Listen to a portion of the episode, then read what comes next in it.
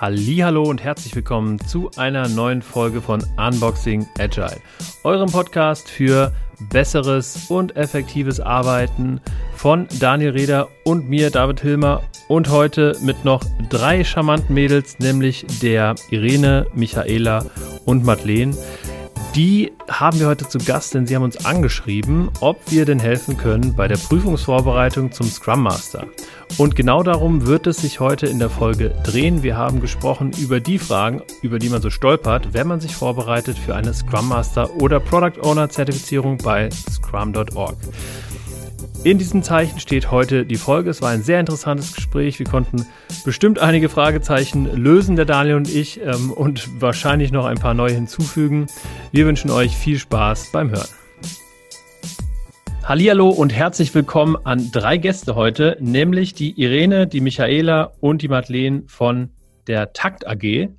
Und bei uns dreht sich heute alles um die Vorbereitung zur Scrum Master bzw. Product Owner Prüfung. Grüßt euch, ihr Lieben. Hallo. Hallo. Und da kam schon die erste E-Mail rein. Die nehmen wir gleich mit. Ähm, ihr seid zu dritt heute in einem Konferenzraum. Wir hatten äh, vor einiger Zeit, ich glaube, das war noch vor der Corona-Krise, hatten wir, Irene, Kontakt miteinander. Du hattest ein paar Fragen, hattest den Podcast gehört und dann habe ähm, ich dir zurückgeschrieben, lass uns doch einfach mal treffen in so einem Podcast, in ähm, einer Folge und einfach mal daraus die Folge äh, machen, die sich rund um die Prüfungsvorbereitung dreht. Und jetzt, nach vielen, vielen Monaten, ähm, ist es soweit. Ihr seid heute da. Außerdem, nicht zu vergessen, der Daniel hat es auch geschafft. Hallo Daniel. Hallo zusammen. Schön, dass du an mich gedacht hast. Natürlich. Ladies first. Ähm, ja, ich würde ganz kurz sagen ähm, oder vorschlagen, dass ihr euch erstmal mit so ein paar ganz kurzen einführenden Sätzen vorstellt. Wer möchte? Ich kann anfangen. Also ich bin die Irene. Ich arbeite in der Personalabteilung von der Takt AG. Und vielleicht kurz als Hintergrund, ähm, warum wir drei hier jetzt sitzen. Ähm, ich bin in der Personalabteilung tätig und das Thema Agilität kam bei uns in der Firma immer mehr auf. Und dann hatten wir die Idee, ähm, ein Weiterbildungsangebot zu schaffen. Das nennt sich Agile Driver. Und mhm. ähm, die Takt AG ist die Holding und wir haben verschiedene Tochtergesellschaften. Und dieses Weiterbildungsangebot sollte eben für alle äh, deutschsprachigen Gesellschaften angeboten werden. Und die Michaela und die Madeleine waren zwei von 14 Personen, die an diesem ähm, Angebot teilgenommen haben. Und ja, so sind wir jetzt zusammengekommen und haben auch unser Interesse an Scrum entdeckt. So. Sehr schön. Ja. Cool. und jetzt sitzen wir hier und sind total froh, dass es klappt. In aller Kürze, sehr schön. Und äh, Michaela, Madeleine, äh, ihr kommt demnach nicht aus dem äh, HR-Bereich, sondern aus irgendwelchen anderen Tochtergesellschaften? Äh, genau, nicht aus dem HR-Bereich, aber ich komme auch aus der Takt AG, also aus der Holding. Mhm. Ähm, ich bin im Finanzbereich äh, tätig, im Konzernrechnungswesen, was ja erstmal wenig nach Agilität klingt, aber mich hat der Bereich immer total interessiert und äh, im Laufe des Agent Driver Programms habe ich auch gemerkt, da lassen sich doch viele Elemente auch in den Finanzbereich übertragen. Und jetzt äh, treibe ich da die Agilität voran. Und dann haben wir noch Michaela. Wo kommst du her? Ich komme aus der Kaiserkraft Europa, ähm, der Tochtergesellschaft der Takt AG und ähm, bin im Bereich Design tätig, also Webdesign und Kampagnenmanagement und dahingehend habe ich mich für das Agile Driver Programm interessiert, weil wir in dem, bei dem Webshop mit Scrum arbeiten und ich sozusagen Stakeholder da davon bin. Ähm, natürlich und auch der Designer, also genau, und ich mich sehr in Richtung Projektmanagement, Kampagnenmanagement interessiere und das natürlich auch da damit reinspielt. Und ähm, genau, wir hatten im Vorgespräch ja schon erwähnt, äh, du hast dich dann kurzfristig umentschieden und äh, möchtest dann nicht mehr deine Scrum Master Prüfung machen, sondern deine Product Owner Ausbildung oder, oder Prüfung ablegen. Genau, richtig. Genau. Es interessiert cool. mich mehr in die Richtung und ich glaube, mit Organisation kann man das äh, sehr viel besser knüpfen und es interessiert mich auch sehr in Richtung mhm. Organisation und Management zu gehen. Mhm.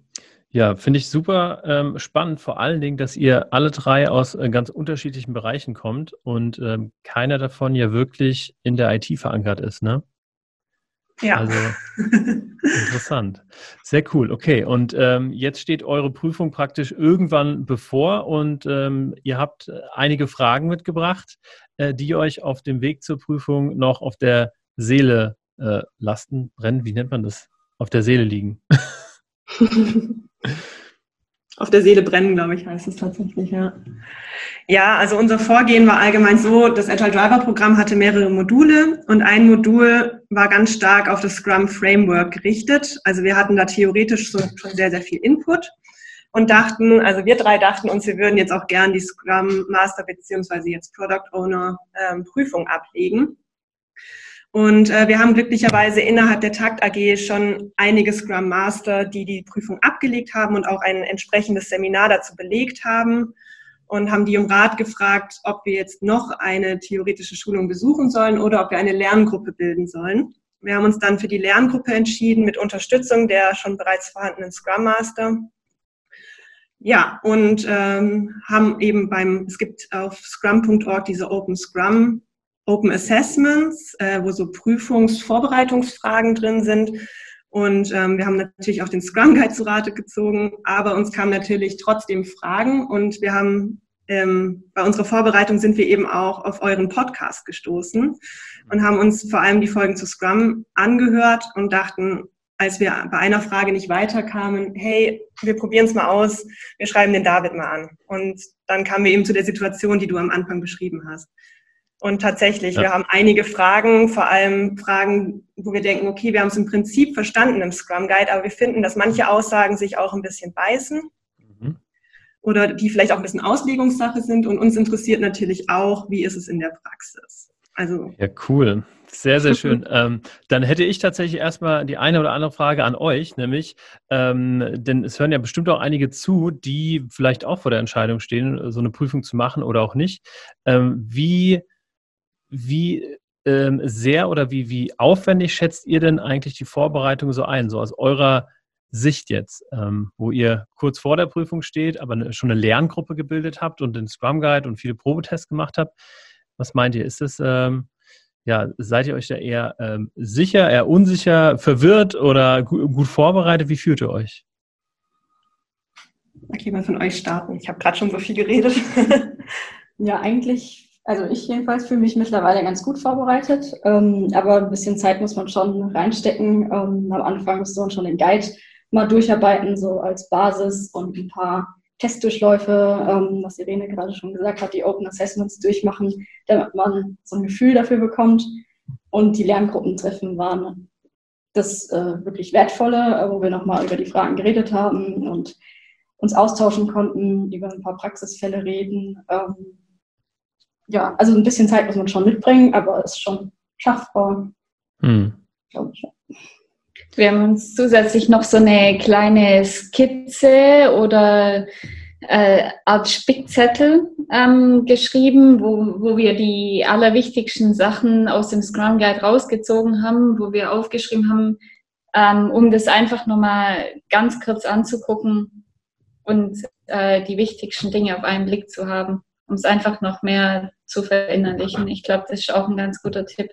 Ja, das war auch visualisiert, also ähm, sozusagen so eine Art Flowchart nennt man das, so ein Flussdiagramm von so einem typischen Scrum-Prozess sozusagen drin ist und dann konnte man da hinschreiben, wie lang, wie heißen die Events, welche Rollen gibt es, welche Zuständigkeiten in Stichpunkten haben wir uns das visualisiert. Mhm. Ja. Also der Spickzettel war echt hilfreich, ja.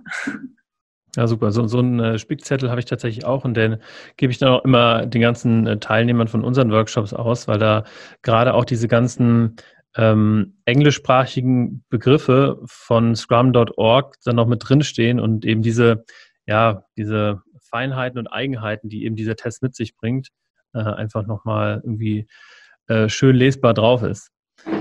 Okay, und ähm, ja, dann würde ich sagen, Daniel, hast du noch irgendwie Eingangsfragen? Sonst würde ich sagen, ähm, wir lassen uns mal löchern. Ich wollte gerade sagen, ich bin auf die Fragen gespannt und mal gucken, wie spontan wir darauf antworten können. Los geht's. ich bin gespannt. Echt vorweg nochmal als Tipp tatsächlich, ähm, die Tests kann man ja nur auf Englisch absolvieren. Und uns hat es total geholfen, Begriffe, die nicht ganz eindeutig sind, zu übersetzen. Also oft versteht man ja ein einen Satz im Englischen, man weiß, was es im Deutschen bedeutet, aber manchmal in diesem Test kommt es wirklich auf einzelne Begriffe an. Und wenn man die dann nicht 100 pro richtig verstanden hat, ähm, beantwortet man die Frage eventuell falsch. Das wäre noch so ein Tipp, der mir gerade noch eingefallen ist, den ich noch kurz einstreuen wollte.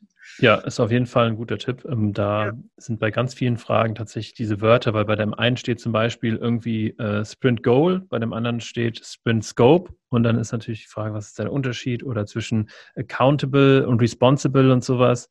Habt ihr wahrscheinlich alles äh, euch schon die Köpfe zerbrochen und den Google Translator angeworfen. Ja, wir haben passenderweise auch ein paar Fragen dabei, die wir uns schon beantwortet haben oder uns die Lösung schon denken können. Aber wir mhm. dachten, wir bringen sie trotzdem mit, weil wir eben sehr viel gehirnt haben und dachten, vielleicht ist es für andere Zuhörer auch interessant. Ja, sehr cool. Also wir werden gleich da nochmal drauf stoßen, auf so Spitzfindigkeiten. An der Stelle übrigens Empfehlung, nicht den Google Translator benutzen, sondern DeepL. DeepL ist ja. besser. Auf jeden Fall. Ah, genau, ja, den haben wir auch benutzt, ja. ja. Der schafft es viel mehr, den Sinn zu transportieren, als äh, das Google meistens hinkriegt. Für die Leute, die ähm, zuhören und sagen, äh, wie, das ist auf Englisch, ich kann aber kein Englisch, ähm, was ich sehr gut nachvollziehen kann, weil ich bin selber so ein Englisch-Legastheniker. Ähm, es gibt mittlerweile, und das steht auch in der ersten Seite, bevor man die Prüfung praktisch anwirft, ähm, steht, dass man, äh, oder steht bei scrum.org, dass man sich den Google Translator, das Plugin unter Google Chrome runterladen kann. Und man kann das dann auch mit Hilfe von diesem Translator machen. Das ist ähm, könnte eine Hilfe sein für äh, den einen oder die andere, aber ähm, das ist halt, wie du sagst, Daniel, ne, und wie halt der Google Translator ist, da wird vieles aus dem Zusammenhang gerissen und das ist schon eine Umgewöhnung. Aber man kann, und das ist ganz gut bei Google Chrome, dann praktisch immer äh, an- und ausmachen, sodass man sich erst irgendwie das auf Englisch zum Beispiel durchliest, dann nochmal auf Deutsch, damit man den Sinn nochmal versteht und dann hin und her switchen. Also das kleine Tipp am Rande. Gut, dann fangen wir mit unseren Fragen an, oder? Bitte. Michaela, ich glaube, vielleicht startest du mit deiner. Ja. Bei einem aktuellen Sprint-Backlog, das eben gerade in Verwendung ist, darf man ja keine Items rausnehmen. Ähm, darf man die Anforderungen innerhalb von einem Ticket, also von einem Item anpassen, das in so einem aktuellen Sprint-Backlog drin ist? Ähm, also die Acceptance Criteria anpassen? Ähm, ich glaube, die Grundannahme von dir ist nicht ganz richtig, weil wir im Sprint-Backlog schon Items hinzufügen dürfen oder entfernen dürfen oder verändern dürfen. Das liegt nämlich in der, ähm, in der Verantwortung vom Development-Team. Nur dabei ist wichtig, dass das Sprint-Goal nicht aus den Augen verloren wird. Aber der Sprint Scope kann sich ändern. Da wären wir gleich beim Thema Begriffe. Ja, genau. Also Sprint Goal ist das, was praktisch im Planning äh, vom gesamten Team vereinbart wird. Und das äh, Sprint Scope ist praktisch der, der Inhalt und der kann sich verändern. Das heißt, ich glaube, im Scrum Guide heißt es sowas wie äh, as more is learned. Also sobald das Development Team dann irgendwann im Sprint sagt, hey, um das Sprintziel zu erreichen, brauchen wir noch ähm, andere Tickets oder Items oder wie auch immer wir sie nennen wollen, dann können wir die schon reinmachen. Also das äh, geht tatsächlich schon. Okay, aber einfach nur rausnehmen, äh, weil man falsch geschätzt hat, äh, weil man die ganzen Aufgaben, also Items in einem Sprint nicht schafft, darf man nicht. Also wenn ich mich nicht täusche, steht im Scrum Guide ja drin, dass äh, das Development-Team zusammen mit dem Product Owner durchaus Dinge rausnehmen darf. Also wenn sie merken, dass das Sprintziel gefährdet ist, dürfen sie entsprechend darauf reagieren. Sollen sie ja auch und kommunizieren und dementsprechend wird das dann äh, gemacht. Ich bin mir gerade nicht hundertprozentig sicher, ob das so im Scrum Guide explizit drin steht, aber ich würde sagen, das ist gängige Praxis. Also wenn ich irgendwie merke, hier, äh, das passt nicht mehr, also dann schiebe ich es mindestens nach unten, also repriorisiere das äh, das Sprint-Backlog so, dass mein Sprintziel auf jeden Fall gesichert ist. Und das steht ja über allem. Und dementsprechend ähm, wäre das meiner Meinung nach durchaus möglich, zumindest in der Praxis. Ja, aber auch, also sehr, sehr ähnlich zur Theorie. Also ich wüsste da jetzt keinen Unterschied. Man, man kann sich da, glaube ich, einfach merken, ähm, verantwortlich fürs Sprint-Backlog ist das Development-Team. Und solange man das Sprint-Ziel nicht gefährdet, kann man da eigentlich drin machen, was man will. Äh, blöd gesagt, als Development-Team. Also das Sprintziel ist immer die Prio 1. Und das Sprintziel wird ja im Planning festgelegt, richtig? Genau.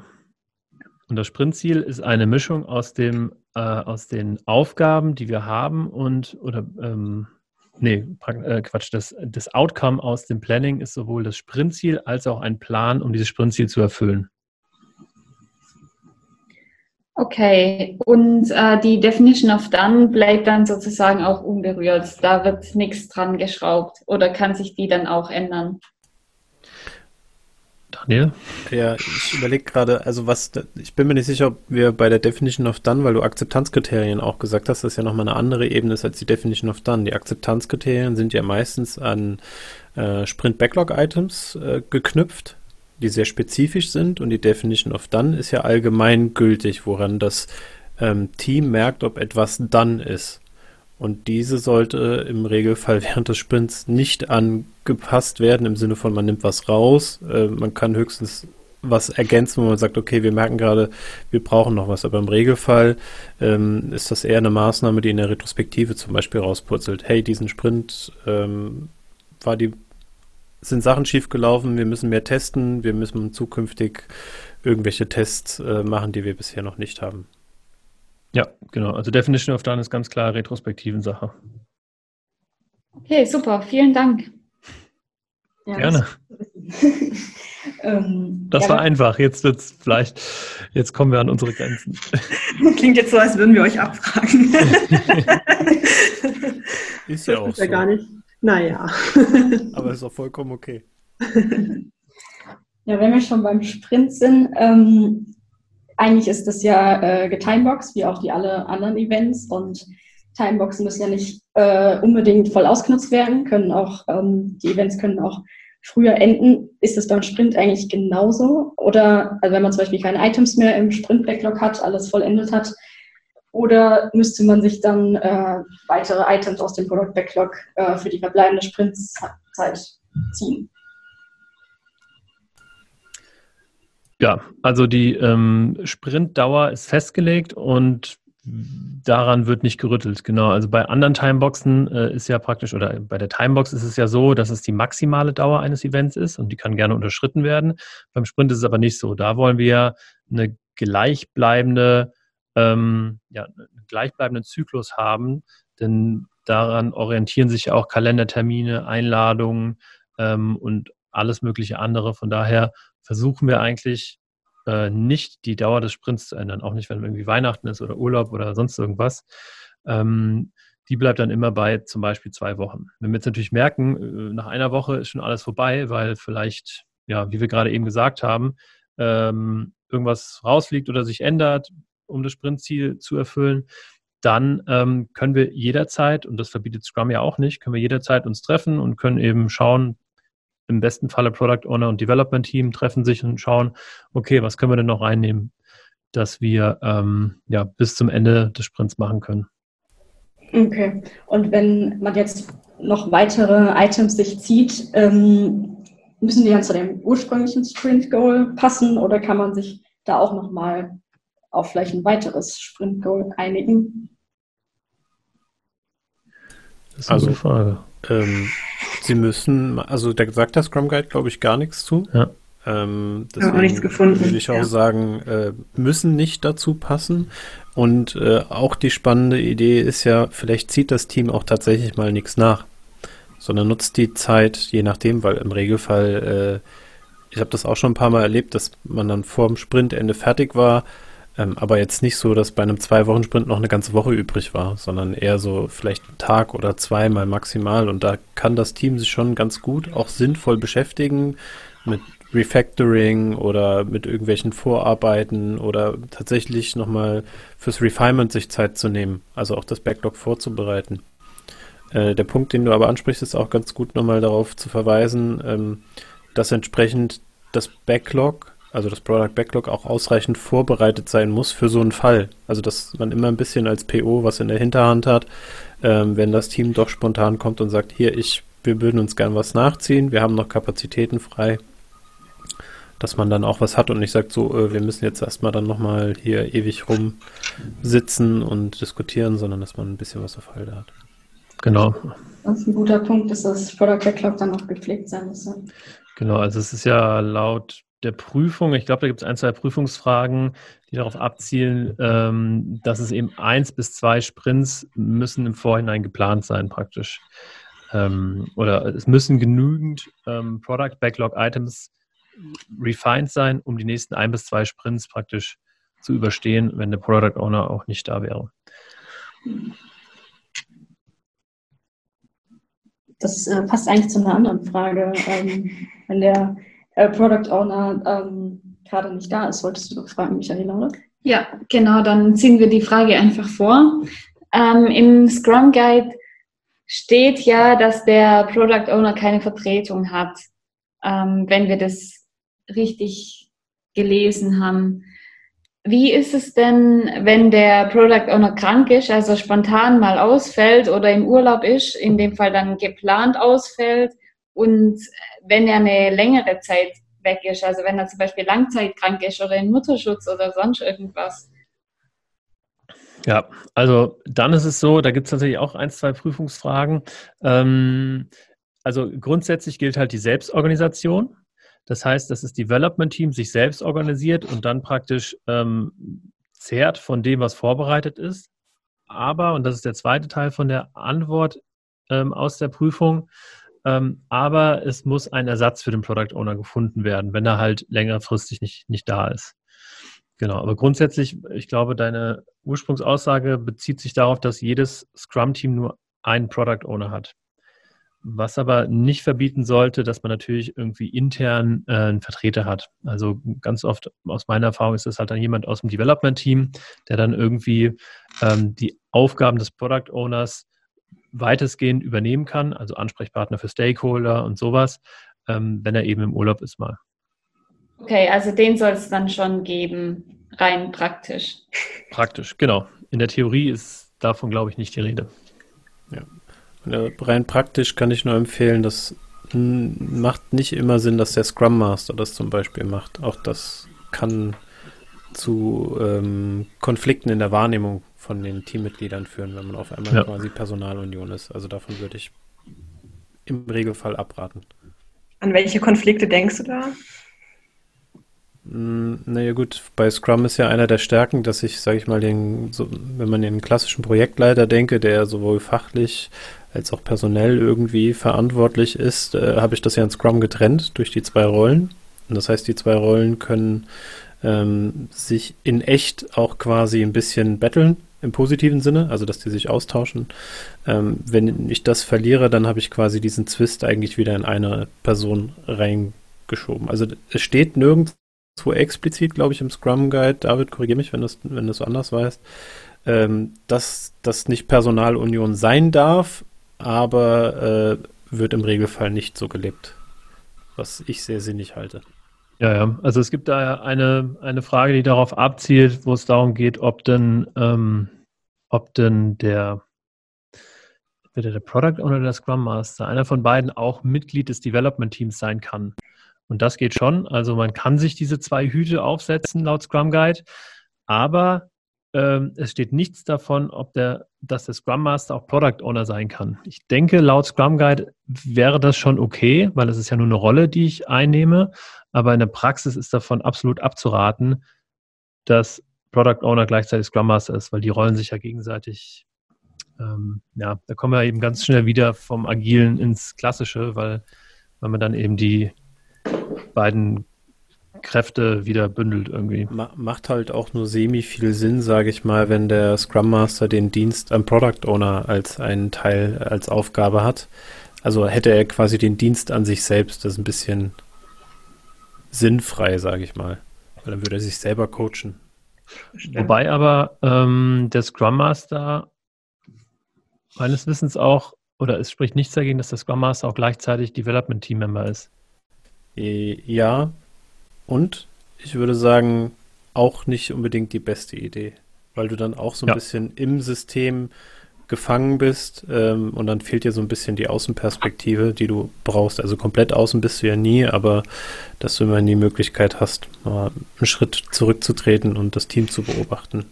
Du, also ich habe mit vielen zusammengearbeitet, die genau diese Doppelrolle hatten und die haben mir alle durch die Bank weg gesagt, dass das äh, ein Problem ist. Es ist aber nicht unbedingt die schlechteste Lösung, wenn man keine Alternative hat. Ja, so sehe ich es auch. Um nochmal auf die Vertretungsregel zurückzugehen, von wem würdet ihr ähm, den PO am besten vertreten lassen? Also ihr hattet vorher gesagt, es kann ein Development-Team Mitglied sein. Kann es auch jemand sein, der eigentlich gar nicht so in dem Projekt drin ist? Oder wie ist es mit einem Stakeholder oder ähm, einfach nur jemand komplett anderes? Mhm. Also ich habe das in der Praxis so erlebt, dass ähm, aus dem Development-Team der seniorigste der Vertreter vom Product Owner gewesen ist, ähm, was sich für mich auch gut anfühlt. Ähm, aber es spricht tatsächlich auch nichts dagegen, ähm, dass das ein Stakeholder ist oder dass es der Hauptstakeholder vielleicht ist, vielleicht auch der Kunde, ähm, der dann einfach in der Zeit die Aufgabe übernimmt. Je nachdem, was du halt für eine Konstellation hast, ne? ob das ein interner oder externer Stakeholder ist mhm. Ähm, und was sich sonst für Gegebenheiten ergeben. Und ein externer aus dem Scrum-Team, also was natürlich auch gehen würde, wenn du jetzt, sagen wir mal, ähm, verwandte Produkte hättest, dass dann ähm, mit jeweils einem Scrum-Team, dass dann der Product Owner von dem einen Team praktisch in der Urlaubszeit von dem anderen Product Owner das Team noch mit übernimmt. Mhm. Ja. ja. das habe ich tatsächlich auch schon erlebt. Und äh, bei mir war es im Regelfall, wenn es jemand aus dem Team war, nicht derjenige, der am seniorigsten war, sondern derjenige, der meist, die meiste Fachlichkeit hatte. Das waren zum Beispiel auch manchmal Tester, die halt wirklich sehr gut in der Materie drinstecken oder äh, Business Analysten zum Beispiel. Mhm. Ich fand es gerade spannend, dass ihr gemeint habt, das kann ein Stakeholder sein. Da ist bei mir gleich irgendwie die Alarmglocke angegangen, weil ich dachte, oh, ähm, erstens denke ich, muss dieser Stakeholder sich damit Scrum auskennen, damit er sich eben sicher in diesen Prozessen bewegen kann ähm, oder halt in diesen Events. Und Aber das müssen sie wahrscheinlich eh, weil sie ja, ja. auch beim Review dabei sind. Aber ich frage mich, ob sie dann wirklich Value entsprechen. Also ja, schon für ihren eigenen Wert. Aber wenn mehrere Stakeholder betroffen sind, frage ich mich, ob es dann nicht auch zu Konflikten kommt oder zu Spannungen. Die Rolle des Scrum Masters ist dann wahrscheinlich sehr gefragt in der Zeit. Also ganz unproblematisch wird es bestimmt nicht sein. Ähm, allerdings sprechen wir ja von der Urlaubsvertretung und die meisten POs, die ich kenne, die haben halt entsprechend vorbereitet. Die haben halt gesagt, hier, das ist der Zeitraum, in dem ich weg bin. Bis dahin sieht so das ganze Thema ja. aus. Und du bist quasi nur da, um das ein bisschen dann zu unterstützen. Also Stakeholder, wie gesagt, habe ich selber auch noch nicht erlebt ähm, weil die, wie du schon sagtest, meistens vom Scrum-Prozess recht weit weg sind oder Interessen haben, ähm, die sie dann im Zweifelsfall durchdrücken. Das würde nicht so hilfreich sein. Ich kommt, wie gesagt, auf die Konstellation an. Ne?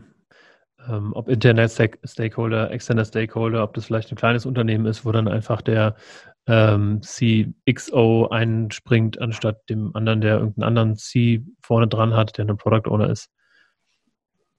Bei uns im Unternehmen war das tatsächlich mal der Fall, ähm, dass ein Stakeholder den Product Owner vertreten hat.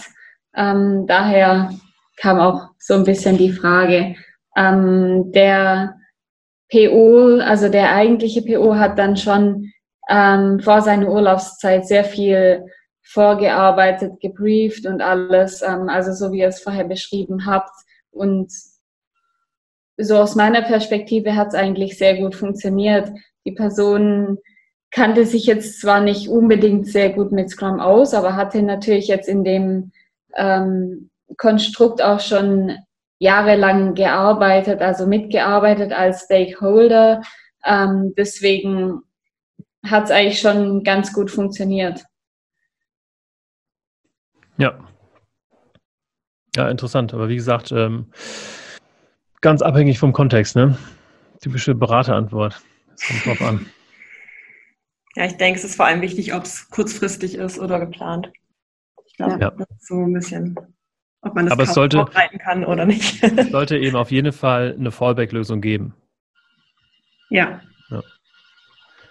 Okay. Ja, spannend. Ja, ähm, eine Frage, die gerade auch ein bisschen zu dem passt, was wir eben besprochen haben, die auch immer wieder bei uns kommt, ähm, ist, wenn eine Person mehrere Rollen erfüllt.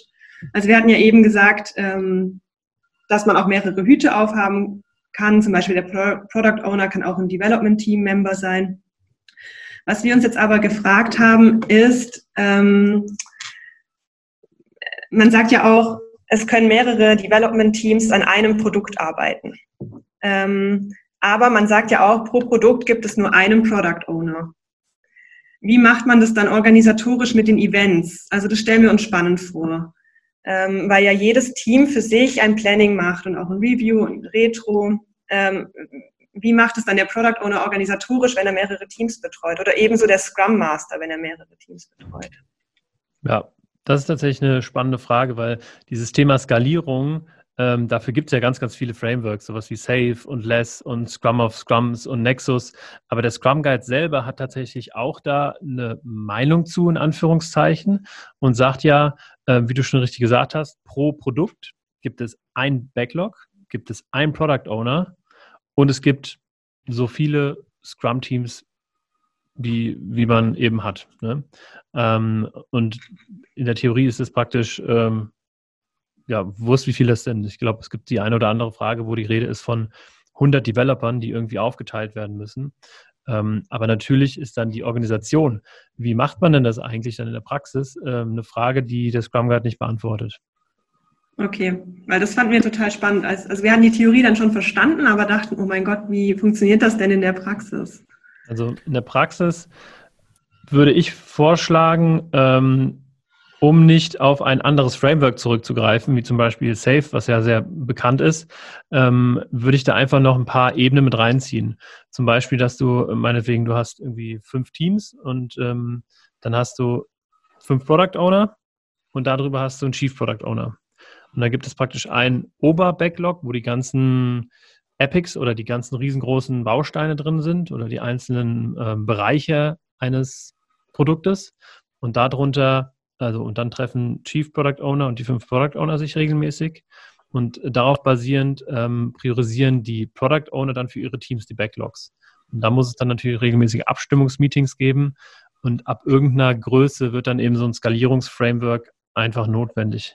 Und äh, genau diesen, diesen Zweck haben ja diese Skalierungsframeworks auch, dass du praktisch ähm, genauso wie Scrum seine Events hast, dass du dann einzelne Events hast, die dann eben genau dafür da sind, so ein riesen komplexes Menschenaufkommen dann zu handeln. Okay. Mhm. Also eine Frage, die uns auch immer wieder in, der Übungs, in dem Übungsassessment über den Weg gelaufen ist oder auch auf anderen Webseiten, ist die Frage, nehmen wir mal an, es arbeiten mehrere Development-Teams an einem Produkt. Es sind jetzt vielleicht nicht 100 Personen, ein bisschen weniger. Ähm, und da kommt immer wieder die Frage, müssen diese Development-Teams den Sprint am selben Tag oder gleichzeitig starten. Heißt, die laufen die ganze Zeit parallel. Ähm, nee. Also laut. Scrum Guide, nein. Okay. Laut Scrum Guide kann sowohl die Sprintzeit als vor allen Dingen, und da gibt es eine Prüfungsfrage, die Sprintdauer unterschiedlich sein. Und das mit der Sprintdauer ist ja auch klar, denn ich sag mal, wenn, wenn wir ein Produkt haben und dann haben wir ein Team, was sich halt in einem Bereich des Produktes bewegt, wo halt ähm, ja viele neue Kundenentscheidungen äh, reinkommen oder Stakeholder-Entscheidungen, dann müssen die natürlich eine kürzere Sprintdauer wählen oder sollten sie eine kürzere Sprintdauer wählen als Bereiche dieses Produkts, die wenig volatil sind, die sehr planungssicher sind.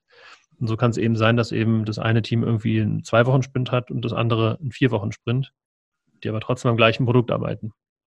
Das würde ja Product Owner und Scrum Master dann schon mal ein bisschen entlasten mit den Events, weil dann die Reviews nicht parallel laufen. Also je nachdem, wie es zusammenfällt. Ja. Aber wir haben uns da auch gefragt, die arbeiten ja an einem Produkt. Und im Review müssen sie ja eigentlich dann die, das Inkrement vorstellen. Ähm, und das ist ja auch oft das Combined Work, also fällt total oft dieser Begriff, ähm, auch in den Tests. Und wir haben uns einfach gefragt, wie das jetzt alles zusammenspielt. Ja, da sucht man im Scrum Guide lang nach einer Antwort, glaube ich. Ja, also wir haben sehr lang gesucht. Deswegen fragen wir jetzt euch. Ja, also ich wüsste da tatsächlich ad hoc keine ähm, Scrum Guide Antwort ähm, und würde da nochmal auf, auf Safe oder ähnliche Skalierungsframeworks verweisen, wo dann es in regelmäßigen Abständen dann ähm, Synchronisations-Events gibt, wo, wo, wo dann die einzelnen Inkremente zusammengefasst werden. Daniel, hast du da noch irgendwie? Ja, ich ähm, habe gerade überlegt, dass mit Safe ähm, die Prüfung, die ihr ablegen wollt, ist ja bei der Scrum Org. Und ich habe gerade eben nochmal auf der Webseite geguckt, die bieten ja auch mittlerweile, ähm, glaube ich, eine Zertifizierung zum Thema Nexus an. Ähm, also Nexus ist deren System und Safe ist ja eigentlich bei der Scrum Alliance, glaube ich, mehr vertreten.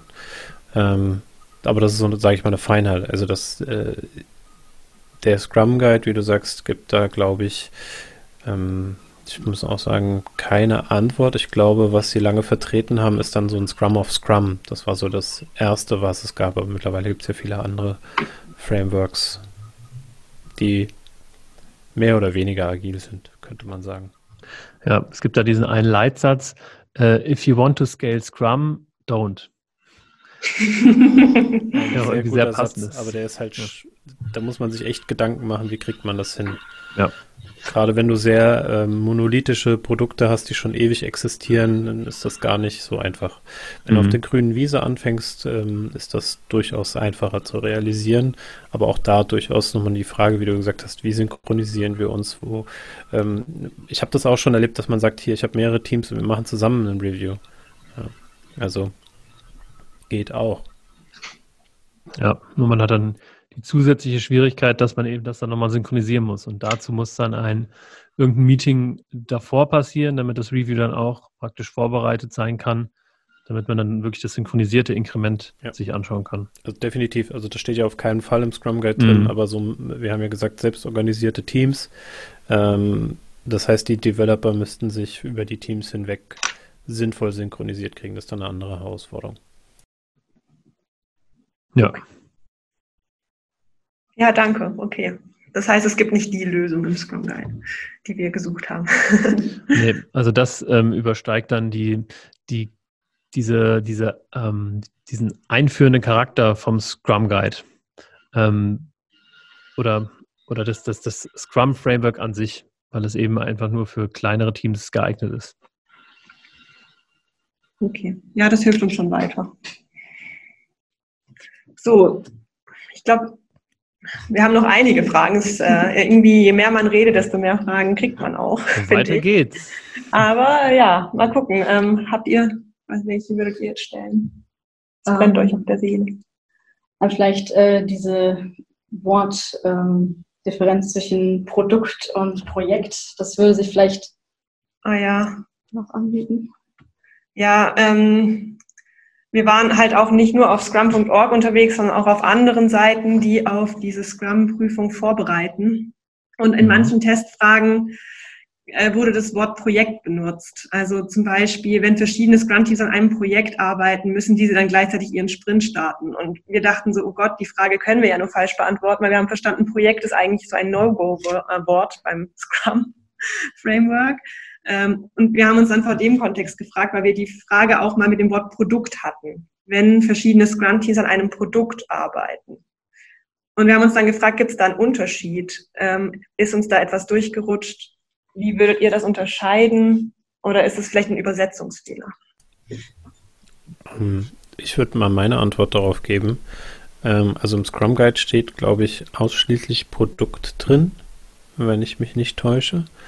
Und ähm, die Unterscheidung, die ich definitiv mache zwischen Projekt und Produkt ist, ein Projekt hat einen zeitlichen Rahmen, der fest vorgegeben ist. Ein Produkt hat einen Lebenszyklus.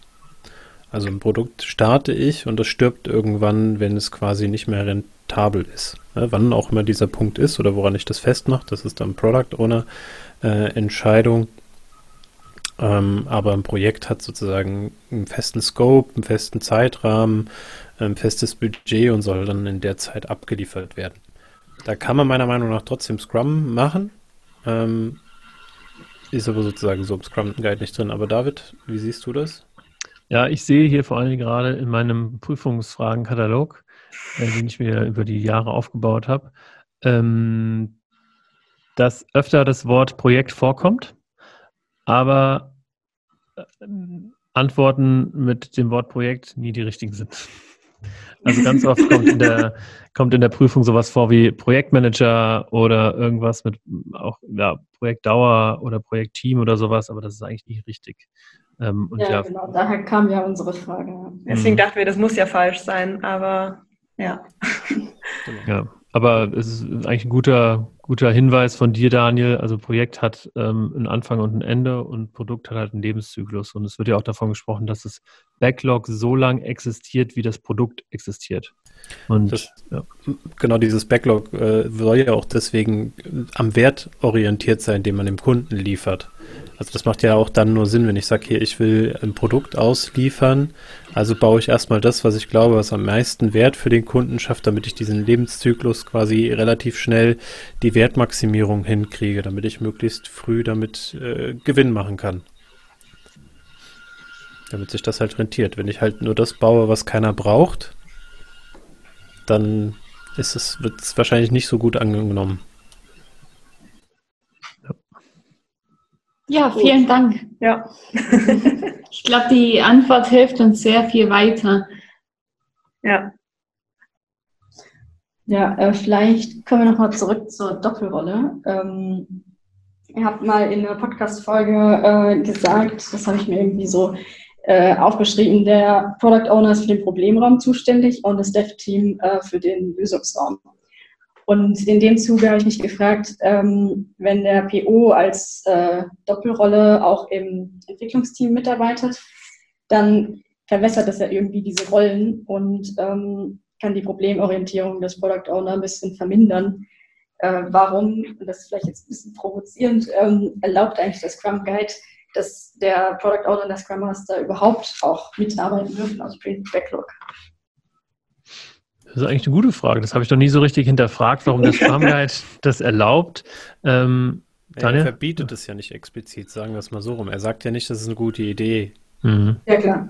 Er, er, verbietet es nicht explizit, aber ich sage ja, so implizit steht es ja zum Beispiel, äh, hatten wir es ja mit dem Scrum Master, ne? Also wenn er einen Dienst am Product Owner hat, ist es irgendwie nicht sehr gescheit, dass er wahrscheinlich beide Rollen innehat. Und auch wenn er einen Dienst am Dev-Team hat, ist es natürlich auch die Frage, stellt er sich damit äh, im Zweifelsfall auf eine andere Ebene oder wird es zumindest so wahrgenommen? Also ich glaube, es verursacht dann halt durchaus Probleme, die man sich sparen kann. Und ähm, ich glaube, wie, wie bei so vielen Dingen, ähm, ist das im Scrum Guide so, dass man davon ausgeht, dass den Leuten das bewusst wird, wenn sie darüber nachdenken, dass das vielleicht nicht die beste Entscheidung ist. Aber ich glaube, es gibt aus Scrum Guide Sicht keinen Grund, das explizit zu ver, äh, verbieten. Aber andererseits sagen wir auch, das Scrum-Team ist immer, äh, äh, du brauchst mindestens drei Developer plus Scrum Master und Product Owner. Also was ja eigentlich schon sagt, du brauchst mindestens fünf Menschen, damit es Sinn macht. Was ja auch eine Aussage ist, dass das zwei verschiedene Personen sind. Aber ist es so, dass, es, dass der Scrum Guide sagt, du brauchst mindestens fünf? Also ja, mindestens drei, also die, die Range ist doch drei bis neun. Genau. Developer plus Scrum Master plus Product Owner. Ich glaube, die zählen schon rein, oder? Also die oh zählen Gott. nur rein, wenn sie auch mitarbeiten am Entwicklungsteam. Ah, ja, okay. Genau, aber was spricht dagegen, wenn die drei Entwickler auch gleichzeitig, also zwei von denen auch gleichzeitig Scrum Master und Product Owner sind? Naja, ich sag mal so, dass äh, für mich spricht dagegen, dass ich glaube, dass Scrum dieses Framework bei drei Menschen Overhead ist. Also ich ja. glaube, das lohnt sich nicht. Da hast du zu viel, also du sitzt ja eh die ganze Zeit zusammen und hast irgendwie Doppel- und Dreifachrollen und ähm, ich glaube, dass das einfach Overhead ist und ich würde den Scrum Guide da so schon so verstehen. Kann sein, dass ich ihn da missverstehe oder das falsch im Kopf habe, aber für mich war, mhm. war das so. Ja, ich würde dazu tendieren, dass es auch nicht explizit verbietet, dass man, ähm, dass man eben dann auch in die entsprechenden Rollen ähm, schlüpft. Und das ist ja, also nochmal auf deine Frage, Madeleine, zurückzukommen. Ähm, du, man, man, muss sich das ja so vorstellen wie, keine Ahnung, eine Teilzeitstelle. Ja? Du bist zwar eine Person, aber ähm, hast insgesamt irgendwie 50 Prozent deiner Zeit äh, mit dem einen Hut und 50 Prozent mit dem anderen Hut. Und dann schafft man es da schon, glaube ich, die Interessen, oder in der Theorie zumindest, die Interessenskonflikte klein zu halten. Ähm, aber wie gesagt, also es ist auf jeden Fall nicht zu empfehlen und nicht so richtig cool. Okay. Aber ich könnte es mir auf jeden Fall schwierig vorstellen, wenn äh, Product Owner und Scrum Master gleichzeitig äh, zwei Rollen haben. Das ist wahrscheinlich immer leichter, wenn nur einer eine Doppelrolle hat. Auf jeden Fall, ja. Und vielleicht der Praxisbezug da ist, dass der Product Owner im Regelfall eher derjenige ist, der die E-Rolle quasi komplett ausfüllt, weil viele Unternehmen auch quasi einfach das vom Projektleiter her irgendwie so noch kennen. Der Scrum Master meistens unbekannt ist und dann denkt man so, ja, der kann ja die Retros gerade noch mitmoderieren, also der eine Developer, der sich da zur Verfügung stellt. Da darf man ein bisschen vorsichtig sein, wenn man so da dran geht. Mhm. Okay. Und vielleicht auch ähm, nochmal eine Frage zu so einer Spitzfindigkeit in den Worten. Ähm, es kommt hier das Wort Control und Ensure vor. Ähm, und der Scrum Master soll in seiner Rolle ja nicht kontrollierend wirken, aber äh, ganz oft sicherstellen, also Ensure in Englisch, ähm, dass natürlich Scrum eingehalten wird, dass äh, das äh, Entwicklungsteam sich an die Scrum-Regeln hält, zum Beispiel ans Daily. Ähm, wo ist da der feine Unterschied? Habt ihr vielleicht Praxisbeispiele, was jetzt schon zu viel Kontrolle ist und was genau richtig sicherstellen ist? Also ich würde sagen, grundsätzlich kontrolliert ja niemand ähm, im Scrum-Team. Also Kontrolle ist, würde ich sagen, meistens das falsche Wort.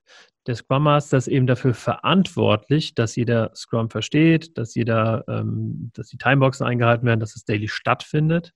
Und ähm, kontrollieren tut es eigentlich keiner. Natürlich ist es implizit, dass der Scrum Master das dann in irgendeiner Art und Weise auch ähm, ja, die, die, Kontrolle darüber hat, aber letztlich ist praktisch dieses verantwortlich, ähm, also ensure, da das passendere Wort. Also ich glaube auch, dass der Unterschied wirklich darin liegt, dass kontrollieren heißt, ich habe auch die Macht irgendwie darüber. Ne? Also ich habe die Kontrolle. Ähm, das heißt, ich kann dann genau sagen, wie das Daily läuft und äh, welche Fragen da gestellt werden oder wer nicht oder wer anfängt. Und das ist ja alles nicht die Idee dahinter, dass das von jemandem kontrolliert ähm, wird, sondern nur, dass jemand sich wirklich verantwortlich fühlt, so wie der David das schön erklärt hat, zu sagen, okay, ich bringe euch jetzt alles dazu bei, was ihr verstehen müsst, was sozusagen Scrum ausmacht. Ähm, aber ihr seid ja auch selbst organisiert, auch das steht ja extra nochmal im Scrum Guide drin, ähm, dass das Dev-Team ja selber die Verantwortung da auch trägt und noch nicht mal der Scrum Master ihm da, äh, denen da reinreden darf, wie sie etwas lösen. Ähm, aber er darf ja trotzdem hingehen und sagen, hey, guck mal, das ist ja vielleicht, wenn ihr das so macht, nicht die beste Idee oder ähm, da gibt es Probleme in Bezug auf den Scrum Guide, wenn wir das so lösen. Genau. Und wenn zum Beispiel das äh, Entwicklungsteam ein Daily mal auslassen würde, weil es ein stressiger Tag ist oder so, ähm, dann wäre es nicht richtig vom Scrum Master, ähm, ja, das quasi anzuweisen, das wäre ja schon wieder Kontrolle, sondern eher es zu empfehlen und nochmal zu erklären. Ähm, aber es ist immer noch die Selbstverantwortung vom Entwicklungsteam. Ich würde so weit gehen zu sagen, als Scrum Master würde ich nachfragen. Also nicht zu er erzählen und zu erklären, dass das äh, saublöd war, weil ich glaube, das ist genauso wie es anzuweisen. Also das ist wahrscheinlich nicht so effektiv. Am effektivsten ist es nachzufragen, zu sagen, hey Leute, äh, mir ist aufgefallen, wir haben heute kein Daily gemacht. Gab es einen bestimmten Grund? Ähm, haben wir irgendwie auf einmal beschlossen, dass das nie wieder stattfindet oder was ist der? Und dann kann man ja auch viel verstehen. Und ich glaube auch, die, äh, es darf auch Ausnahmen in der Regel geben. Ja. In der Praxis. Die, die Theorie sagt da ja tatsächlich, also sowas wie, ähm, dass der Scrum Master, also es gibt da eine Frage, die dann irgendwie ist, dass Development beschließt, irgendwie das Daily nur alle zwei Tage zu machen. Äh, was kannst du machen als ein Scrum Master? Und dann ist die Antwort, ja, du, ähm, du erklärst den halt den Wert von einem Daily und du, und du versuchst die Ursachen herauszufinden, warum die es eben nicht so wertvoll finden. Ja, genau, aber das ist ja nicht anweisen, zu sagen, wir machen genau. jetzt Daily. Ja. ja. Und ich habe schon erlebt, dass äh, ein Daily ausgefallen ist und da habe ich auch mal nachgefragt und dann war der Grund, naja, ähm, wir sind heute nur zu zweit und wir sitzen den ganzen Morgen schon zusammen und haben drüber gesprochen. Wir fanden es jetzt nicht sinnig, noch in den Raum darüber zu gehen und das nochmal zu machen, was wir eh die ganze Zeit schon machen. Sage ich, ja, gut, ist, ja. ist okay, macht Sinn. Ja. Also sollte das Scrum Master schon ähm, auch schauen, was ist gerade eigentlich im Moment das Richtige für das Team und ja. wo ja. darf ich auch mal abweichen. Genau, Scrum Master ist ja ein Servant Leader, also beziehungsweise Servant Leadership. Also gucke ich, dass ich den Leuten dienend, unterstützend äh, zur Verfügung stehe. Mhm. Über einen anderen Begriff sind wir noch gestolpert, Technical Debt. Könnt ihr uns ah. den erklären? Gibt es da einen deutschen Begriff dazu? Da lässt uns Deep L nämlich im Stich. Ich sehe mich äh, gerade in jedem einzelnen Scrum-Training, das ich gegeben habe, und dieses immer diesen Begriff Technical Debt. Der ist aber auch also ich, nicht selbst erklären. Also das ist im, im Grunde ja technische Schuld. Also das, was passiert einfach bei der Produktentwicklung, dass halt Dinge ähm, nicht so funktionieren, wie sie funktionieren sollten, aber das Produkt trotzdem läuft, ne? also sowas wie Bugs in, irgendeinem, in irgendeiner Software. Ähm, und wenn man diese Technical Debt praktisch nicht laufend bearbeitet und ins Sprint Backlog packt, ähm, dann kann es eben passieren, dass irgendwann das Produkt ja, kaputt geht oder offline ist oder irgendwas, weil eben diese technische Schuld, also diese Bugs, die sich einfach anhäufen, ähm, weil die dann einfach einem das Genick brechen. Und ähm, im, im, Guide oder nicht im Guide, sondern in der Prüfung geht es ja darum, da will man ja euch praktisch auf die auf den ähm, Trichter bringen oder will man euch verkaufen, dass es sowas gibt wie ein Technical Sprint, um Technical Debt zu vermeiden oder sowas. Ähm, aber das ist genauso wie der Sprint Null äh, nicht der Fall. Also in jedem Sprint sollte Technical Debt auch praktisch Teil sein, um ähm, das Produkt auch qualitativ hochwertig zu belassen. Genau, also kann man das sozusagen als Bug ansehen. Ja. Das ist ein Teilaspekt, ja. ja. Ähm, was auch sein kann, ist zum Beispiel sowas wie, du hast ähm, irgendein Software-Framework verwendet und dort gibt es einfach ein Update. Ne? Und du hast Sicherheitslücken drin in der alten Version und du musst sie halt irgendwann mal einspielen, ohne dass da jetzt Fehler drin. Also du hast keinen Fehler eingebaut, sondern es ist einfach so, dass du was updaten mhm. musst, damit es halt ähm, immer auf dem neuesten Stand und sicher bleibt, wenn ich diese Anforderung habe und wartbar. Ne? Also dass ich halt immer wieder dann gucke, weil dadurch ergeben sich ja meistens Änderungen, weil da ist dann ein bisschen was anders als vorher und dann muss ich auch nochmal, äh, wenn wir jetzt bei der Softwareentwicklung sind, Code anpassen ähm, und das ist ganz wichtig zu verstehen, dass technische Schulden auch entstehen, wenn ich quasi keine aktiven Fehler einbaue. Ne? Einfach nur dadurch, dass ich ein Produkt anfange zu bauen, entstehen automatisch per se technische Schulden. Irgendwann muss ich da dran, wenn ich will, dass das Ding ständig sicher bleibt, ständig ähm, wartbar bleibt und so. Und ähm, deswegen. Der, und der Rückbezug, den ich noch machen wollte, war, äh, was macht man, wenn man im Sprint nicht mehr so viel zu tun hat? Laut Sprint Backlog, man kümmert sich um die technischen Schulden. Mhm. Und spontane, so spontane Bugs, sage ich jetzt einfach mal, die, die trotzdem wichtig sind, zieht man die am besten gleich ins, in Sprint rein, in aktuellen Sprint ähm, und nimmt da dafür was anderes raus, wenn sich das Sprint-Goal nicht verändert dadurch oder ähm, kann man irgendwie eine Zeit dazwischen äh, schieben, wo man sagt, der, der Bug ist jetzt so wichtig, wir müssen den machen und dadurch erreichen wir vielleicht dann nicht das Sprintziel. Wie geht man mit solchen Technical Debts um? Ähm, da kommt es natürlich darauf an, wie schwer der Bug ist. Ne? Also ich würde da so die Daumenregel sagen, äh, wenn das ein Bug ist, der irgendwie nicht unser System oder unser Produkt gefährdet, dann warten wir bis zum nächsten Planning und packen den einfach ins Backlog rein, ins Product Backlog. Und wenn es natürlich etwas ist, das uns, also das halt eine sehr hohe Priorität hat, weil dadurch irgendwas äh, wir Geld verlieren oder das Produkt auf wackeligen Beinen steht, dann packen wir das ins Sprint-Backlog. Und ich würde es halt in der Praxis dann als entweder als Product Owner oder als Development Team Mitglied einfach dann in diesem ähm, Zweiergespann besprechen. Hey, schau mal, das sind unsere Optionen, entweder im nächsten Sprint oder in diesem Sprint und dann einfach ähm, kommunizieren, denn das ist ja erlaubt während dem Sprint. Es gibt ja nicht nur die Events, sondern man kann ja auch jederzeit währenddessen kommunizieren und äh, dann die Entscheidung treffen. Und äh, ich würde noch ergänzen, dass die DOD dafür eine ganz gute Anlaufstelle ist, also die Definition of Done. Ähm, da zu sagen, okay, wie gehen wir denn, was ist unsere, das ist ja so ein bisschen das ähm, Manifest für die Codequalität des äh, Development Teams. Und äh, da kann durchaus drinstehen, hier irgendwie, wir reparieren jeden Bug, der uns unterwegs äh, auffällt. Ne? Wenn das deren Qualitätsanspruch ist, dann ist die Antwort halt da relativ klar. Kann aber auch sein, dass da nichts zu drin steht und man dann halt genau irgendwann in der Retro aufkommt, okay, was machen wir denn zukünftig mit solchen Bugs, wie gehen wir damit um und dass man dann darüber sprechen muss. Aber solche Geschichten, wie gehen wir mit Bugs um, ist halt entweder ähm, Kommunikationssache oder steht sogar in der DOD drin. Mhm. Ja. Super, vielen Dank. Ja. Gehört ja dann doch alles irgendwie noch so zusammen. Ne? ja, irgendwann ergibt alles ein großes Bild. Ja, genau. Jetzt sind wir fast bei einer Stunde angekommen. Ähm, habt ihr noch Fragen? Viele, aber ich glaube, die dringendsten haben wir jetzt beantwortet. Das hört sich doch sehr gut an. Ich würde euch vielleicht nochmal generell so ein paar Tipps mit auf den Weg geben. Ähm, also was man natürlich beachten äh, sollte oder was man im Hinterkopf behalten sollte. Ich meine, die Prüfung, ihr habt eine Stunde Zeit und ihr müsst 85 Prozent der 80 Fragen richtig beantworten. Und das heißt, ihr dürft zwölf falsche haben und das heißt, ihr habt pro Frage 45 Sekunden Zeit. Was natürlich erstmal sehr knapp klingt, aber 45 Sekunden ist tatsächlich schon eine relativ lange Zeit, weil es kommen da auch Fragen auf dem Weg, die einfach zack, zack, weggeklickt werden können. Ähm, und das ist tatsächlich der große limitierende Faktor bei der Prüfung. Was ähm, das Gute ist, niemand schaut, was ihr neben euch liegen habt, ob ihr noch einen zweiten Bildschirm offen habt, ob ihr nebenbei Google benutzt und vielleicht irgendwas nachgoogelt, was ihr gerade nicht wisst, oder wenn ihr jemanden neben euch stehen habt, der euch mal über die Schulter schaut.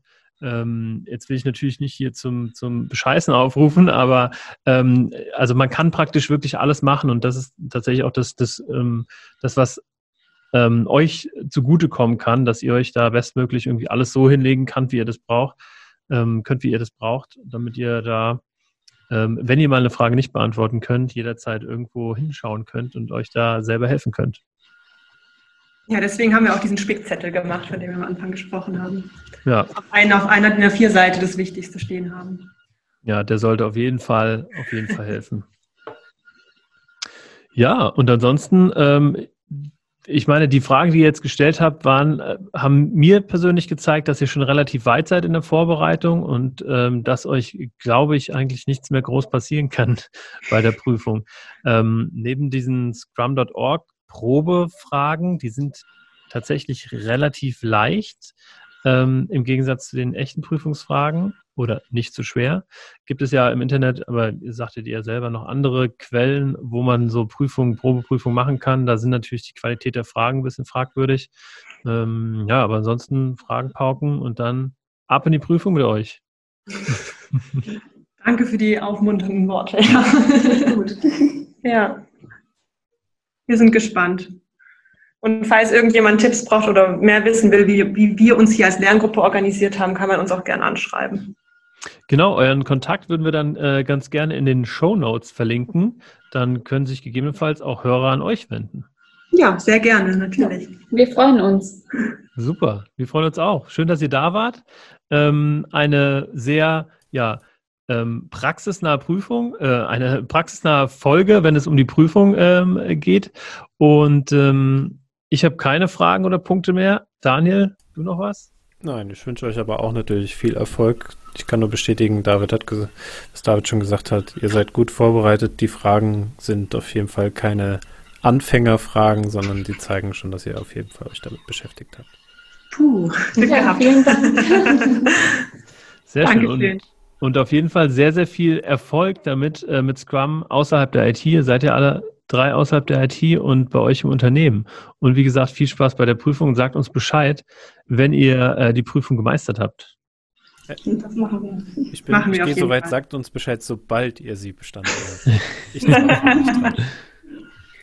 Also dann, ähm, Ihr da draußen, vielen Dank fürs Zuhören. Ich hoffe, ähm, oder wir hoffen, es hat euch ebenso Spaß gemacht und weitergebracht. Und wenn ihr ähm, die Prüfung schreibt oder kurz davor steht, wendet euch an Irene, Madeleine und Michaela oder an uns. Und ansonsten hören wir uns beim nächsten Mal wieder. Bis dann. Ciao, ciao. Ciao.